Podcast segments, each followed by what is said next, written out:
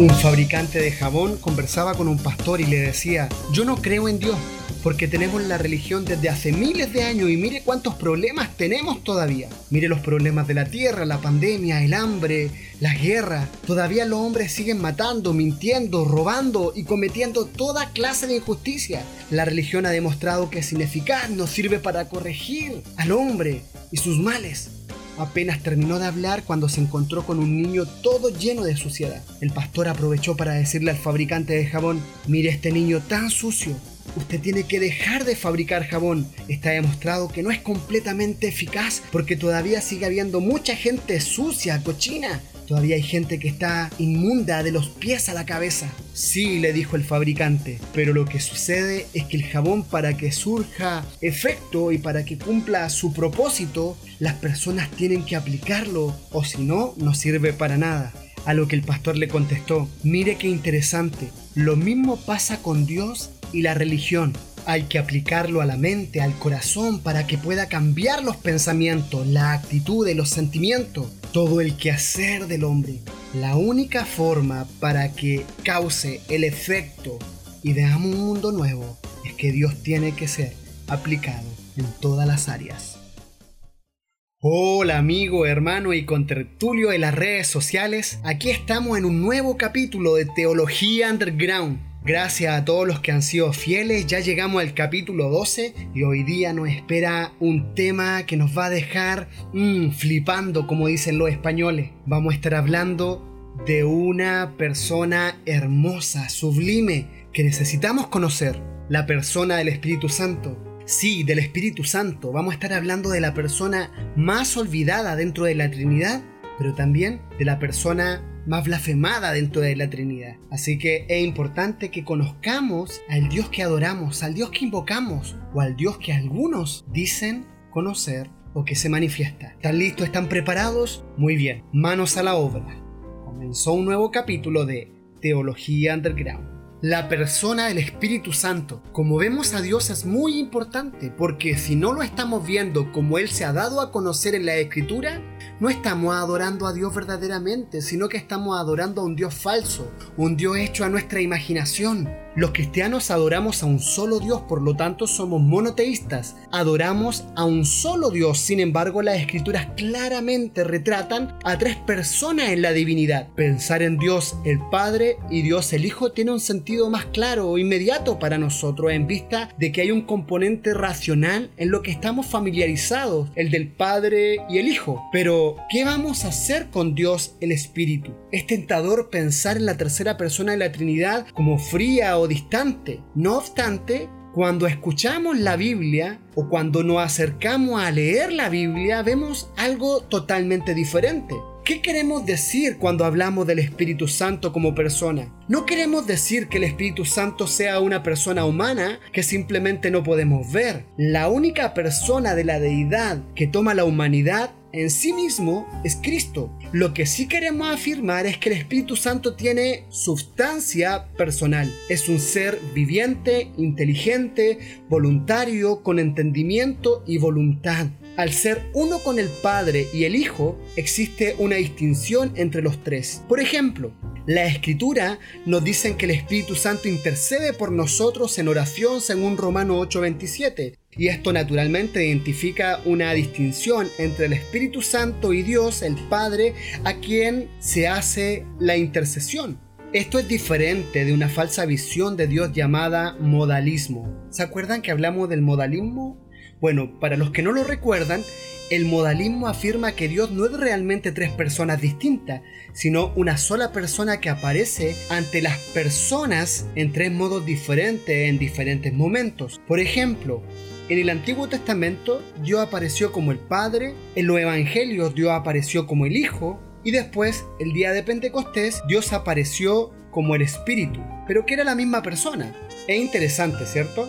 Pero ¿sabes qué? Que esto lo creen muchos evangélicos. Pero esta visión hace lo que tantos otros puntos de vista falsos hacen tratando de hacer el misterio de la Trinidad completamente comprensible. El problema es que erran el blanco. No obstante, esta visión se queda corta debido a que todos los ejemplos que vemos en la escritura son los ejemplos de miembros relacionándose entre sí, la Santa Trinidad interactuando entre sí.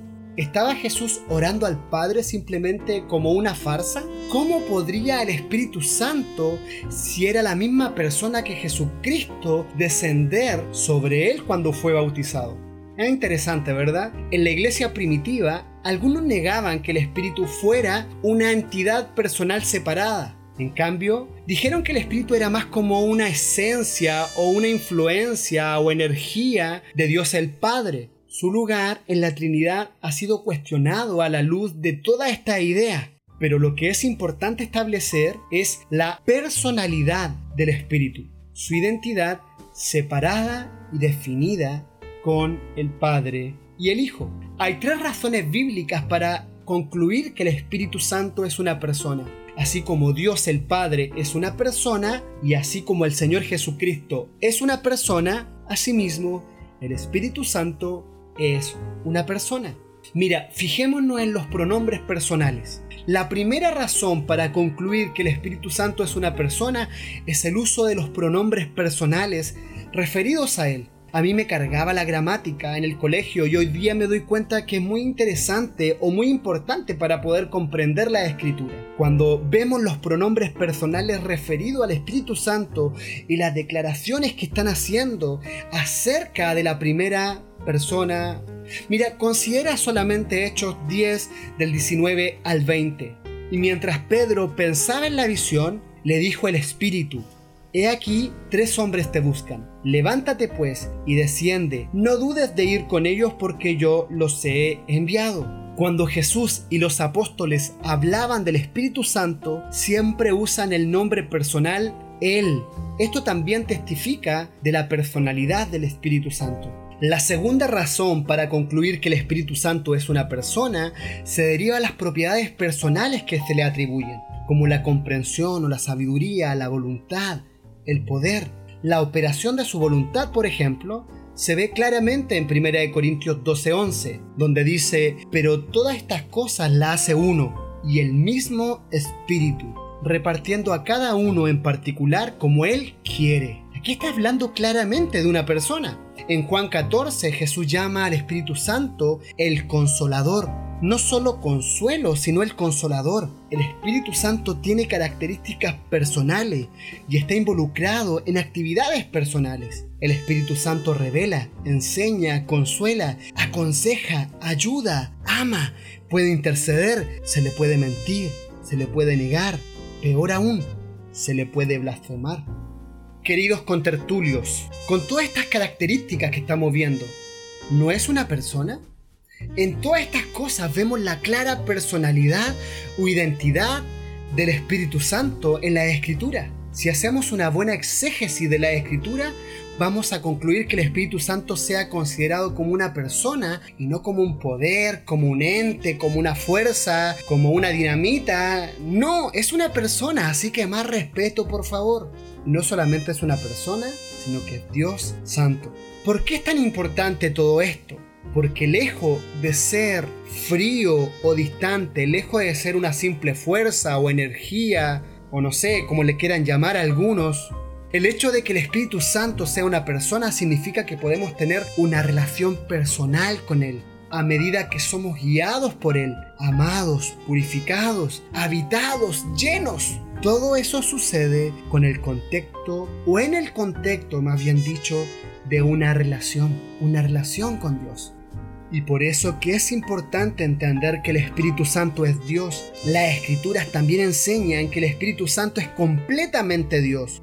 Las escrituras lo identifican como Dios. Mira lo que dice Hechos capítulo 5 del 1 al 4. Había cierto hombre llamado Ananías quien junto a su esposa Zafira vendió una propiedad y llevó solo una parte del dinero a los apóstoles, pero afirmó que era la suma total de toda la venta. Con el consentimiento de su esposa se quedó con el resto. Entonces Pedro le dijo, Ananías, ¿por qué has permitido que Satanás llenara tu corazón?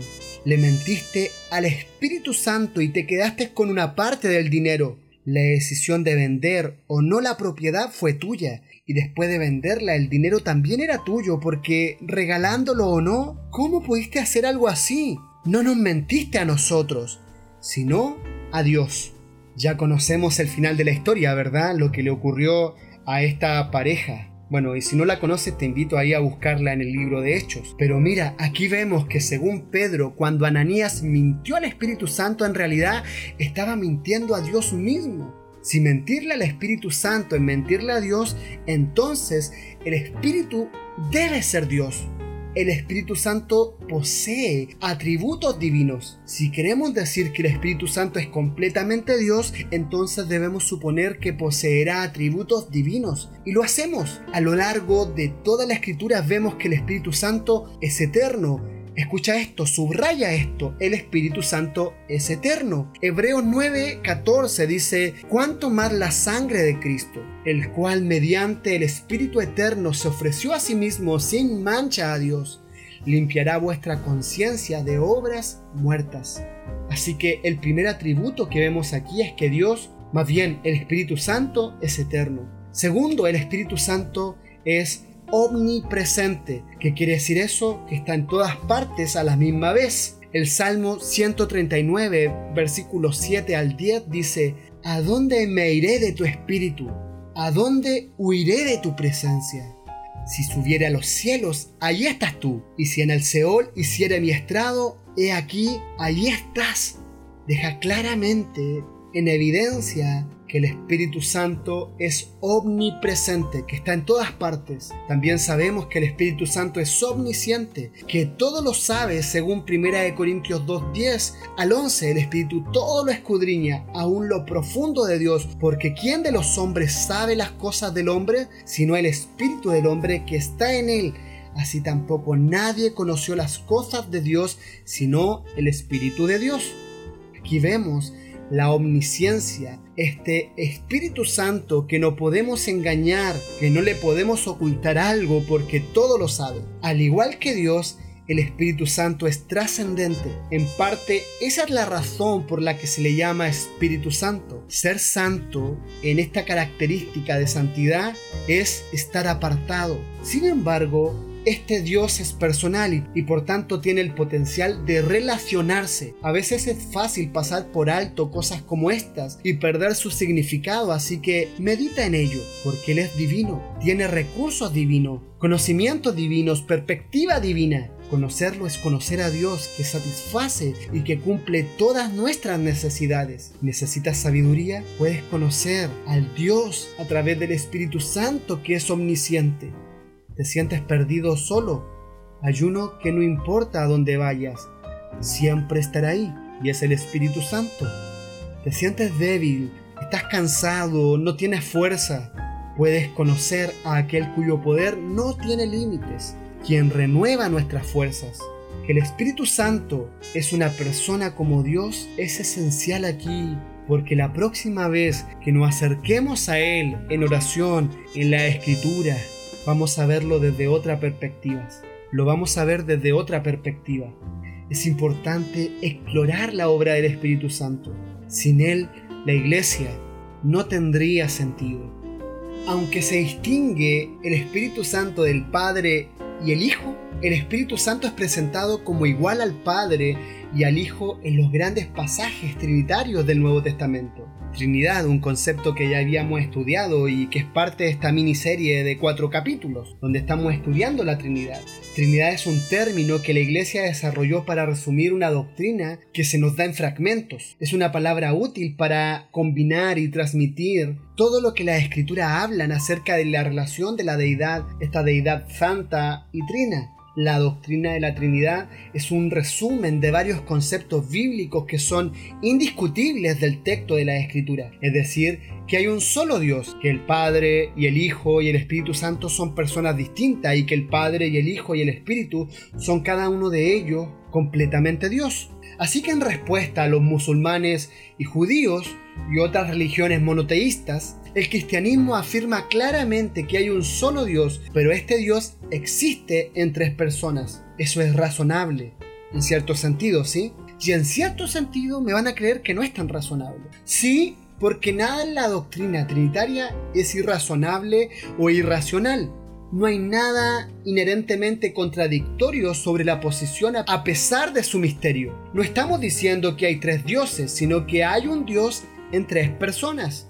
En cuanto a que no tiene sentido, sin embargo, porque la doctrina de la Trinidad es indistinguible por lo que es incapaz de ser demostrada por la razón. No hay analogías en la naturaleza, ni siquiera en la naturaleza espiritual del hombre, quien está hecho a su imagen, a imagen de Dios, que lo puede explicar de una forma fácil, porque no es fácil, pero es sublime. Echemos un vistazo ahora a algunos de los pasajes trinitarios clave del Nuevo Testamento. Mateo 3 del 16 al 17 dice, Y Jesús, después que fue bautizado, subió luego del agua, y aquí los cielos le fueron abiertos, y vio el Espíritu de Dios que descendía como paloma, y venía sobre él, y hubo una voz desde el cielo que decía, Este es mi Hijo amado, en quien tengo complacencia. En este pasaje se ve claramente las tres personas de la deidad actuando en sus distintos roles. Dios el Padre está hablando desde el cielo. Dios el Hijo está siendo bautizado para cumplir la voluntad del Padre.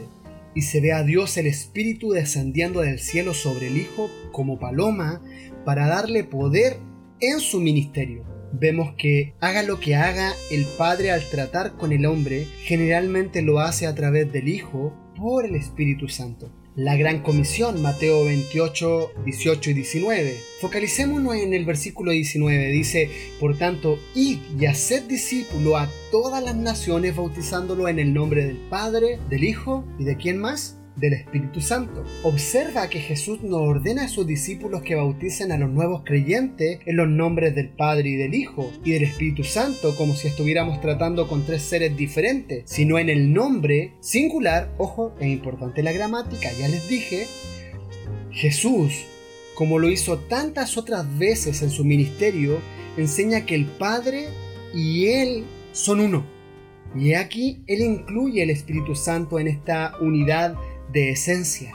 La declaración afirma la unidad de las tres personas de la Trinidad al combinarlas todas dentro de los límites del nombre en singular y luego enfatiza la distinción de cada uno al introducirlos a su vez en el artículo repetido, en el nombre del Padre, del Hijo, del Espíritu.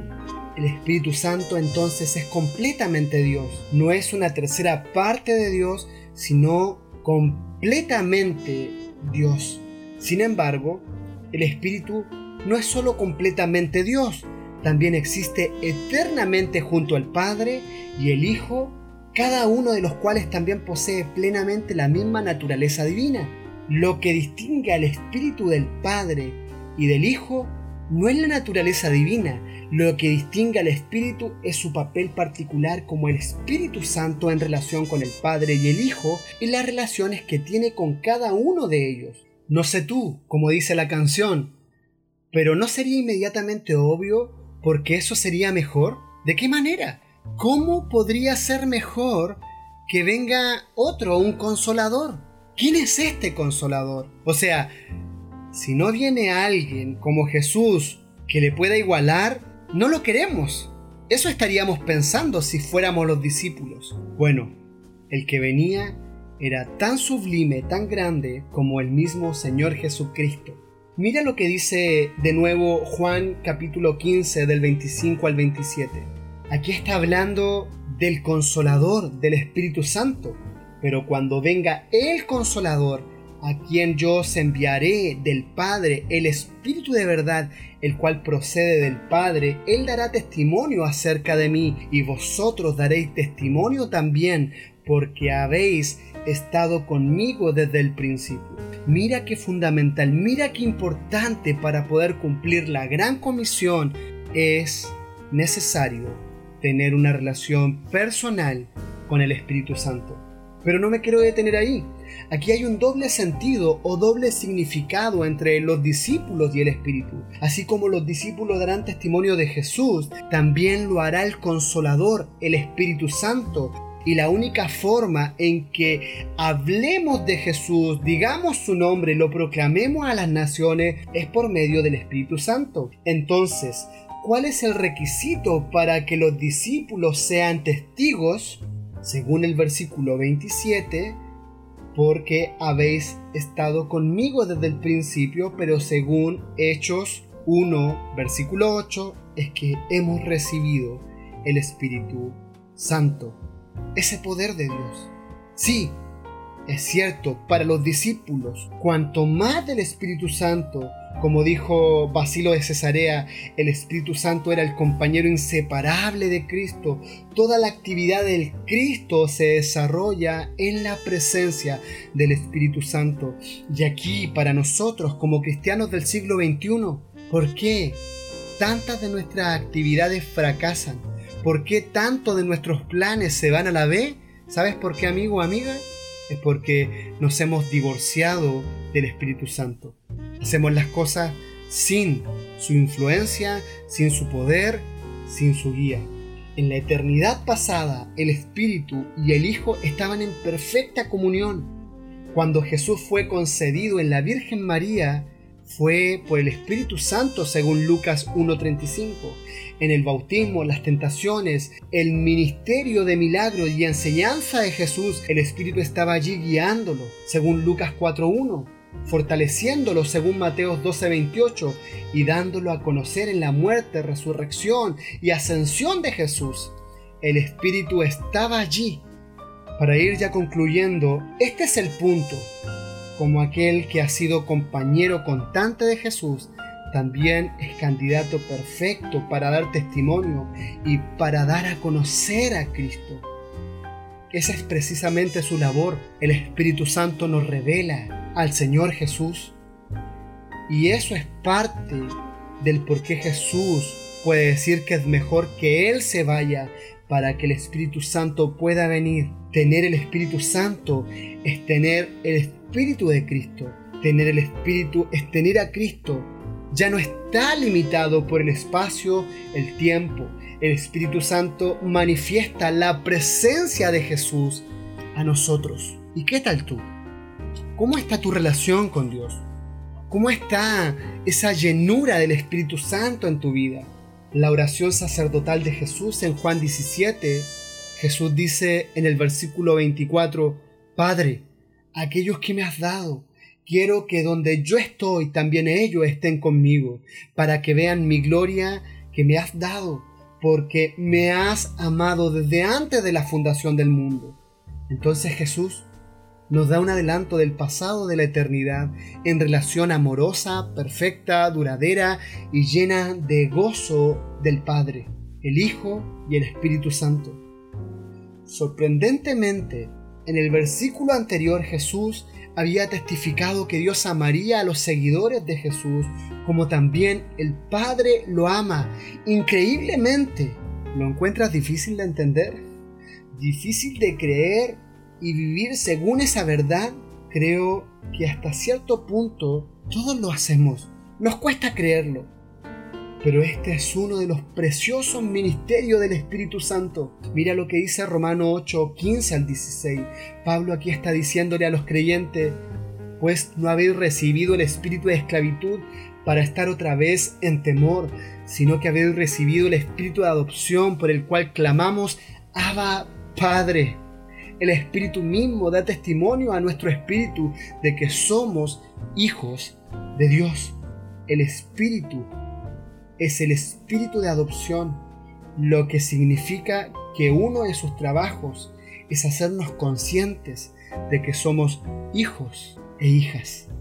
Ya no estamos perdidos, ya no somos esclavos, ya no somos bastardos. Ahora, por medio de la obra del Espíritu Santo, por medio de la obra de Cristo, el Padre nos ha hecho sus hijos y el Espíritu Santo ahora nos ayuda a conocer mejor el amor con el que Dios nos ama. Así que, amigos, amigas, para ir terminando, esto de verdad me emociona y me para los pelos. Es importante que podamos llegar a conocer y tener una mejor relación hoy y en las próximas semanas con el Espíritu Santo, considerando lo que es él y lo que declara la Escritura. Cambiamos esa imagen fantasiosa como de un poder místico que usan los falsos profetas para hacer sus negocios truchos sino tengamos más respeto ante el Espíritu Santo, el Dios que muchas veces es olvidado en algunos círculos cristianos. Amigo, amiga, espero que hayan disfrutado de este capítulo, de verdad que es una tremenda bendición y como lo hicimos la semana pasada, vamos a orar nuevamente para darle gracias a Dios por este tiempo. Padre nuestro, vamos ante tu presencia por medio de tu Hijo Jesucristo, guiados por tu Espíritu Santo. Queremos conocerte más, queremos conocer la obra del Hijo y la obra del Espíritu Santo hoy en nuestra vida. Si el Espíritu Santo no estaría con nosotros, la, iglesia no existiría. Por eso necesitamos que tú nos guíes a toda verdad y a toda justicia. Queremos conocerte más. En el nombre del Padre, del Hijo y del Espíritu Santo. Amén y amén. Amigos, como es común, les quiero recomendar un libro maravilloso que lleva por nombre El Dios Olvidado de Francis Chan. Que Dios les bendiga, nos estamos viendo, escuchando, hablando, sintonizando en un próximo capítulo de Teología Underground. Chau, chau, chau, chau.